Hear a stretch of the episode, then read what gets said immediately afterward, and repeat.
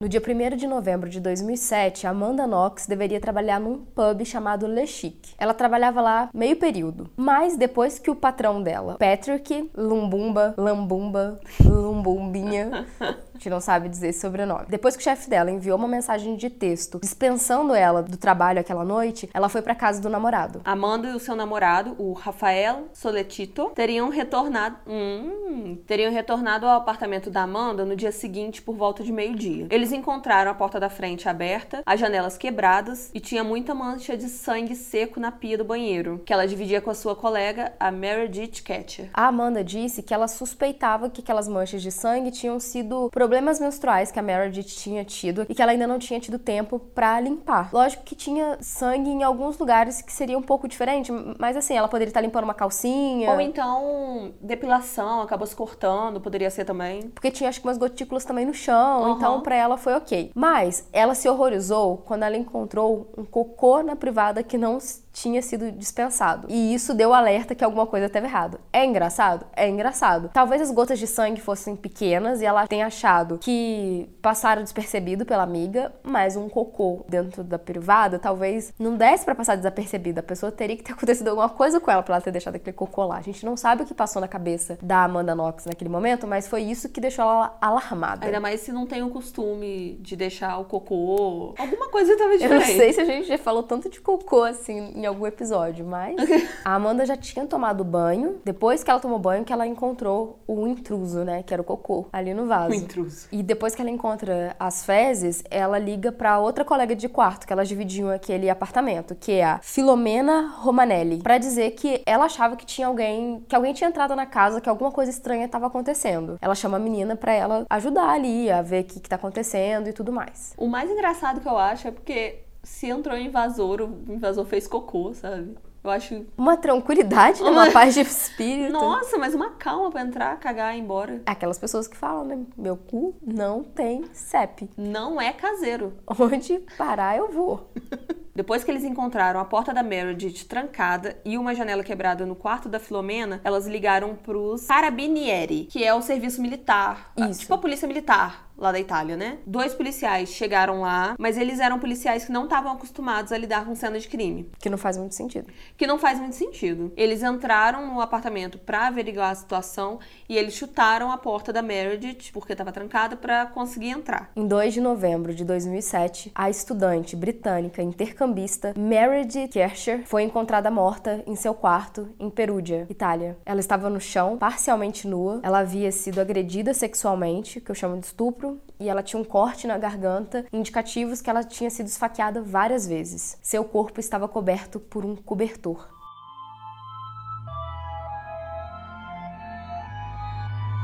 Bem-vindos ao Bu. E outras coisas. Eu sou a Mia. Eu sou a Cibele. Oi. Não esquece de deixar seu like, se inscrever e chamar um amigo. Vamos voltar pro caso?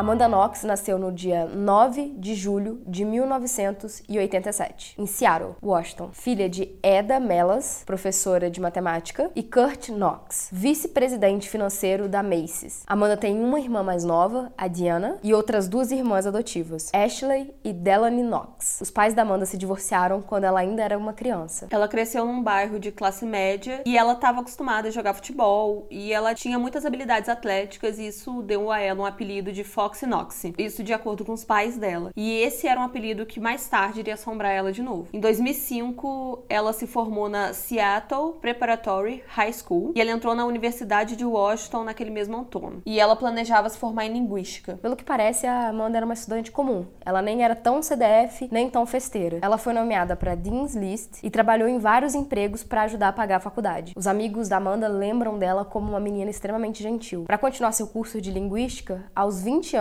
a Amanda deixou Washington e foi para Perugia, onde ela planejava passar um ano numa faculdade para estrangeiros. Parece que essa jeans list tem a ver com bolsa de estudos, uhum. uma lista acadêmica. Em Perugia, a Amanda conheceu a Meredith Casher, que era uma estudante de 21 anos de Londres. Elas dividiam a casa delas com outras pessoas. A Meredith também estava estudando linguística no exterior por um ano. Logo depois que chegou à Itália, a Amanda foi num concerto de música clássica com a Meredith. Lá, ela conhece o Rafael, que ia ser o namorado da Amanda. Ele tinha 23 anos. Depois de encontrarem o corpo da Meredith, a Amanda e o namorado dela, o Rafael, foram levados para a delegacia para eles prestarem depoimento e tudo mais. E depois a Amanda diria que esses interrogatórios que ela fez não tinha presença de um intérprete. A mãe da Amanda até aconselhou ela a fugir do país, mas ela resolveu ficar em Perúdia e ainda queria conhecer a família da Meredith. A Amanda disse que mais tarde quando ela estava sob a custódia da polícia, ela foi agredida. Após dias de interrogatório, o Rafael diz que Amanda tinha saído do apartamento dele no meio da noite, enquanto ele dormia. Quando os detetives falaram isso pra Amanda, ela desmoronou. Ela e o Rafael namoravam, tipo, questão de semanas, assim. E aí eu não sei se ela desmoronou porque ela se sentiu traída ou porque de fato ela era culpada. Amanda assinou uma confissão, confissão dizendo que sim, ela tinha voltado no meio da noite, no dia 1 de novembro, pra casa dela e lá ela tinha estado no mesmo mesmo cômodo que o Patrick, que é o patrão da Amanda na época, e a Meredith, e ele tinha esfaqueado a menina. No dia 6 de novembro de 2007, a polícia anunciou que tinham encontrado os assassinos da Meredith, que seriam o Patrick e a Amanda. Só que o Patrick tinha um álibi. Ele foi visto no bar no Le Chic na noite do assassinato, então não tinha como ele estar tá em dois lugares ao mesmo tempo. E depois a Amanda retirou essa confissão dela, falando que ela meio que foi coagida a assinar essa confissão porque o interrogatório foi muito ameaçador para ela. Não tinha intérprete, que nem a gente já tinha falado, e também não tinha a presença de um advogado. Uhum. Tem aqui a fala que ela disse em um tribunal logo depois. Eles mentiram para mim,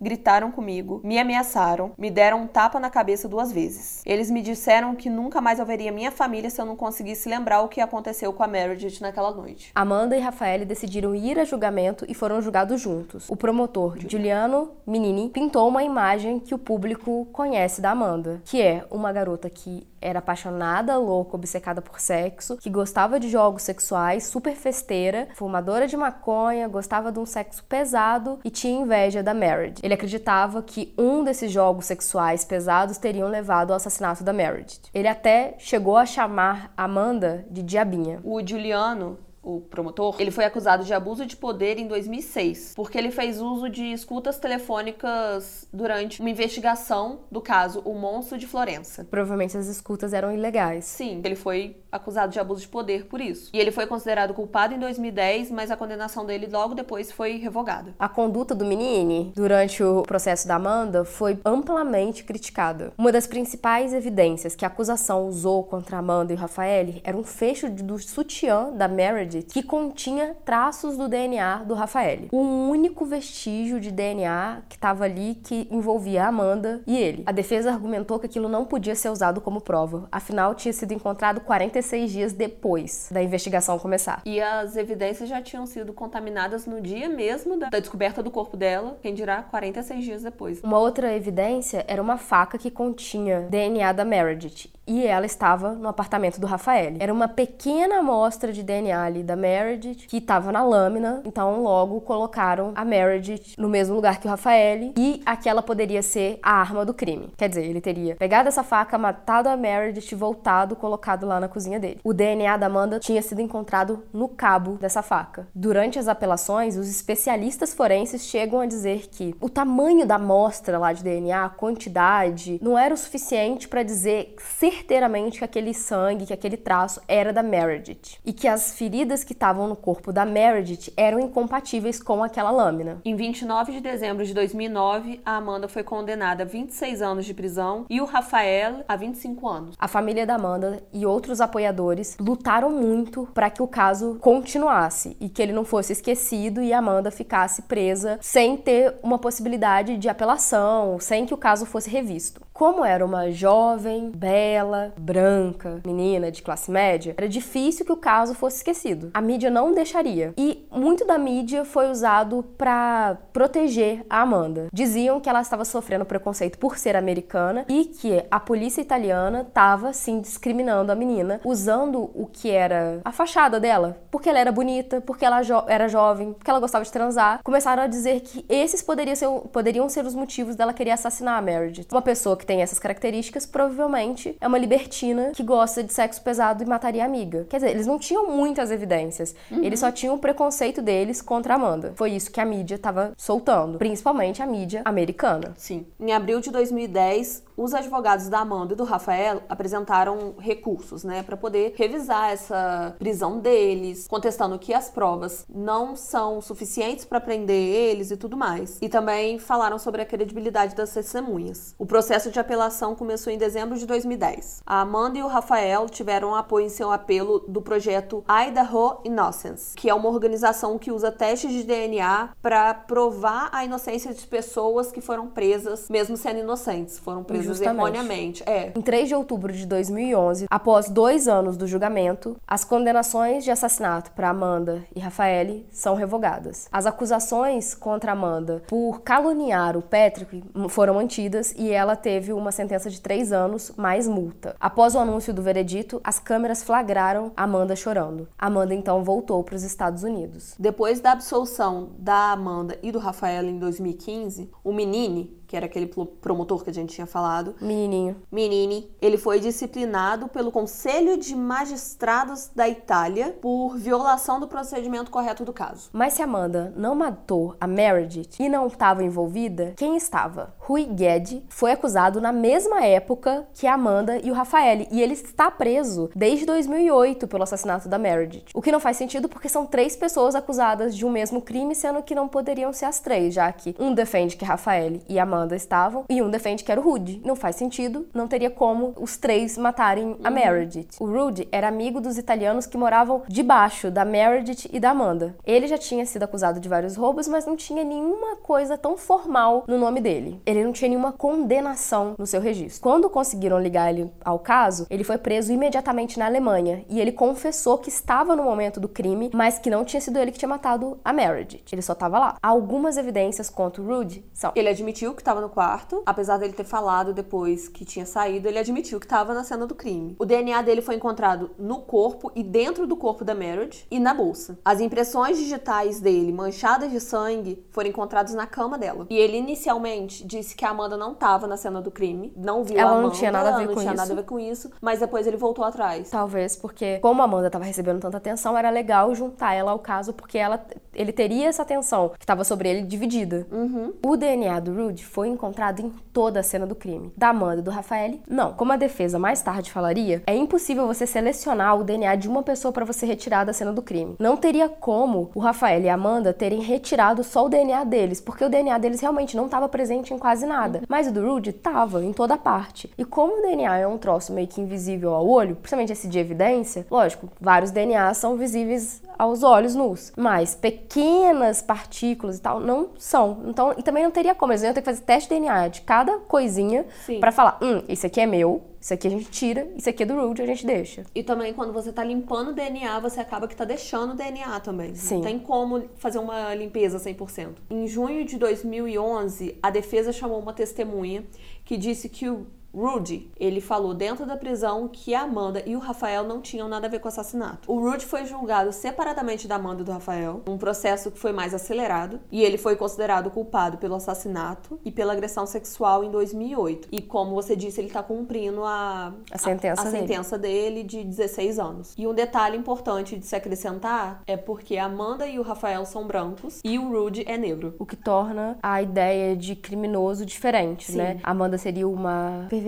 socialite, garota festeira, festeira, que drogas. e ele criminoso. E o Rudy ser negro, eu acho que até piora as acusações dele. Ainda mais porque um cara negro estuprar uma menina branca é sempre visto ainda pior do que se fosse um cara branco estuprando uma menina branca. Uhum. Um dos maiores mistérios que foi na época e continua sendo é o motivo. Ninguém sabe por que que decidiram matar a Meredith. A acusação do Menini diz que provavelmente Amanda e o Rafael estavam num, num jogo sexual muito complexo e que a Meredith fazia parte disso. Matá-la seria como um momento de luxúria. Para confirmar isso, a acusação sempre voltava numas fotos que a gente vê e vídeos da Amanda e do Rafael se beijando fora do apartamento uhum. quando tinham acabado de descobrir o corpo da Meredith. A polícia tava entrando. Mas eles são pessoas jovens, eles são pessoas e eles estavam se consolando, sabe? E é um casal. Não tem como tirar nenhuma conclusão em cima disso, porque pode ser, tá, vamos supor que eles mataram, eles estão se beijando e tudo mais, mas vai que não e estão só se consolando mesmo, sabe? Não tem como tirar conclusão em cima disso. E não tem como a gente dizer se era um beijo muito ou menos fogoso, porque depende da pessoa. Não... Isso não é um motivo, isso uhum. não é uhum. uma evidência, então não dá para usar isso. E parecido com esse argumento também do menino fazer parte de um jogo sexual dos dois matar ela eu também ouvi, eu não sei nem se foi ele, a cara dele também ter a criado cara a dele. cara dele, que a Amanda convidou a Meredith pra uma aventura sexual, para transar, sei lá, homenagem. um homenagem, alguma coisa. A Meredith recusou e a Amanda resolveu esse problema matando ela. Que não faz sentido nenhum. Não faz sentido nenhum, gente. Mas aí também tá o estigma do pessoal que tem relacionamento aberto, que faz trisal, que tem homenagem na relação e tudo mais. A sociedade normativa não aceita esse tipo de amor. Então, provavelmente são pessoas perversas, loucas, que amam demais sexo e matariam se alguém não topasse participar. A imprensa italiana, principalmente, se apegou muito na Amanda ninfomaníaca. E aí, vários canais, tanto italianos quanto britânicos, que os tabloides britânicos são super famosos por exagerarem e, e gostar de sensacionalismo, mas a Meredith também era de lá, então talvez eles tivessem mais raiva, raiva ainda da Amanda. Eles apelaram pro Fox Knox, que é o apelido da Amanda. E aí, volta esse apelido, mas agora com todo um contexto sexualizado. Depois a Amanda acabou falando que dentro da prisão ela foi obrigada a falar com quantos, com quantos homens ela já tinha transado e que apareceu até um boato de que ela tinha HIV. Falaram para ela que ela tinha e ela achou que tinha mesmo para fazer mais pressão em cima dela. É mulher, né? Então, assim, sexualizar a mulher. É, e mulher que transa é tipo assim, o final, Não, aí é né? Puta. É o final. Desde a noite do primeiro interrogatório, a Amanda mantém a versão de que ela era inocente e que ela estava no apartamento do Rafael vendo um filme com ele fumando maconha. Eles estavam vendo a Meli. E eu não sei se você botou aqui no roteiro, mas realmente foi confirmado que eles estavam vendo a Meli. Isso depois fizeram análise no computador de, do Rafael e realmente parece que eles estavam vendo a Meli Polan no horário X e depois começaram a ver Naruto. Que não faz sentido nenhum. Que não faz sentido, né? Mas tem gente que diz que na verdade era um grande grande esquema, deixaram rodando lá, até porque ver Naruto depois de Amelie poderia realmente ser bem aleatório, né? Mas que era um grande esquema deles, então uhum. não, não serviu tanto de evidência, né? Em março de 2013, a Amanda e o Rafael foram condenados a ser julgados novamente pelo assassinato dela. Da Marriage. Da Marriage, pela Suprema Corte Italiana. O Tribunal de Apelação Final da Itália o Tribunal de Cassação anulou a absolvição deles. A Amanda não voltou para a Itália para esse julgamento, mas o Rafael esteve lá em novembro de 2013. Após a anulação da absolvição, o novo julgamento se iniciou no dia 30 de setembro de 2013. Como o tribunal ali da Perugia não conseguia conter todas as pessoas, porque foram muitas pessoas para o julgamento, eles tiveram que passar para Florença, o julgamento da Amanda. Uma nova evidência chamada Evidência 36I ou 36-1, porque a gente não sabe se é I ou se é um número uhum. romano, foi examinada durante o julgamento. A evidência era uma faca com um minúsculo DNA da Meredith, provavelmente a faca do Rafael, que agora que, que apareceu, na verdade, no caso, que eles estavam dizendo que isso fazia juntar o Rafael a, a Meredith e que ele a teria esfaqueado, mas as marcas não batiam. Novos testes de DNA nessa faca concluíram que não tinha DNA da Meredith e tinha o DNA da Amanda no cabo. E o advogado de defesa da Amanda disse que isso prova que a faca foi usada exclusivamente para cozinhar. E ele acrescentou depois que é um absurdo que ela usaria a faca para assassinar uma pessoa e depois guardaria de novo na gaveta. Que seria muita burrice. Seria muito burrice isso. Em uma decisão que chocou o mundo, Rafael e Amanda seriam novamente incriminados e julgados culpados pelo assassinato da Meredith, depois de 12 horas de deliberações. O Rafael recebeu uma sentença de 25 anos de prisão, enquanto Amanda, que foi condenada por difamação além de assassinato, foi condenada a 28 anos e meio de prisão. Em 27 de março de 2015, o Supremo Tribunal da Itália anulou as acusações da Amanda e do Rafael. Essa é a decisão final sobre o caso dos dois. Uma explicação de 52 páginas tinha sido feita, explicando falhas na investigação, falhas da, da acusação, falhas e falhas e falhas. E também acrescentava que, obviamente, o frenesi da mídia não tinha ajudado. O que teria forçado muito a polícia italiana a querer obter resultados a qualquer custo e acabarem aceitando a coisa mais simples que era, ah, deve ter sido essa garota aí que gosta bastante de transar. Depois de voltar para casa, a Amanda terminou o curso dela e começou a trabalhar como jornalista freelancer. Ela escreveu Way to Be Hurt, em Memoir, um livro best-seller sobre a experiência dela e que foi lançado em 2013. A história dela também é tema de um documentário da Netflix chamado Amanda Knox, que foi lançado em setembro de 2016. Em janeiro de 2019, o Tribunal Europeu de Direitos Direitos Humanos em Estrasburgo, França, decidiu que a Itália tinha que pagar a Amanda uma indenização de 18.400 euros, que é equivalente a 20 mil dólares, pela falta de assistência jurídica dela e por não ter tido um intérprete na hora do, da, dos interrogatórios e tudo mais. Mais tarde, Amanda concordaria em participar no primeiro festival de justiça penal em Modena, Itália, em junho de 2019. O Innocent Project busca inocentar as pessoas através de DNA ainda não existia durante o julgamento da Amanda em Perúdia. Disse ela no Twitter isso, que ela se sentia honrada em participar de um festival a convite desse projeto para falar sobre a situação que ela passou ali na Itália devido à má investigação, mas também devido ao mau uso do DNA e talvez de não usarem todas as evidências e nem de olharem as evidências de DNA para tentar inocentá-la, só tentar usar o DNA para acusá-la. Então ela achou que ela era responsável de ir lá e ter que falar sobre isso, sabe? E para isso ela teria que voltar para Itália. Então ela enfrentou essa batalha aí. Vitor tá morto. Acabou. Morreu. Vitor. Mo. Morto. Tadinho do meu Completamente. amor. Não, fica aí. A minha conclusão para o caso Amanda Knox é que eu tô aí pelas evidências e pelo que as evidências mostram, o Rudy que estava em todas, todos os lugares do crime e não a Amanda. Eu acho esse caso muito complicado porque, porque as evidências não foram preservadas da forma que deviam. Eu acho que isso dificulta na hora de bater o martelo, sabe? Eu pendo mais pro lado de que ela é inocente, mas eu tenho plena noção que, que assim, é um caso que para mim vai, vai ficar, tipo, eu vou morrer sem saber a resposta real. Mas vocês deixem aí nos, nos comentários o que, que vocês acham. Tem gente que ainda acha ela é uma ótima marqueteira e conseguiu escapar pelo marketing. Tem gente que não vai com a cara dela e que pelo documentário da Netflix acha acha que ela é forçada ou coisa do tipo. Amanda não tinha um motivo para matar a Meredith, mas o Rudy tinha, porque estuprar mulheres uhum. e matá-las é a coisa mais comum do mundo. É isso. Esse é o primeiro da nossa temporada de casos não solucionados. Até terça-feira que vem. Subam, por favor, a hashtag Bu e outras coisas e Quintabu. Você tá no podcast? Tá ouvindo isso daqui? Vem pro YouTube para ver o nosso cenário macabrinho. Que tá misterioso. E se você tá aqui no YouTube, passa lá no podcast, porque tem uns episódios bacanas que a gente posta aqui mas a gente posta lá primeiro. Um beijo, até quinta e tchau. Tchau! Nossa, minha voz falhou muito. Nossa, tchau! E eu tô super gripada mesmo. E vai ser assim a temporada inteira. Beijos, queridos. Não, o Vitor é um cadáver aqui dentro do. Tadinho. Até mais. Beijo. Beijo. Deixa ele dormir mais um pouquinho, que aí na próxima ele não dorme. Então, deixa ele, porque ele não dormir.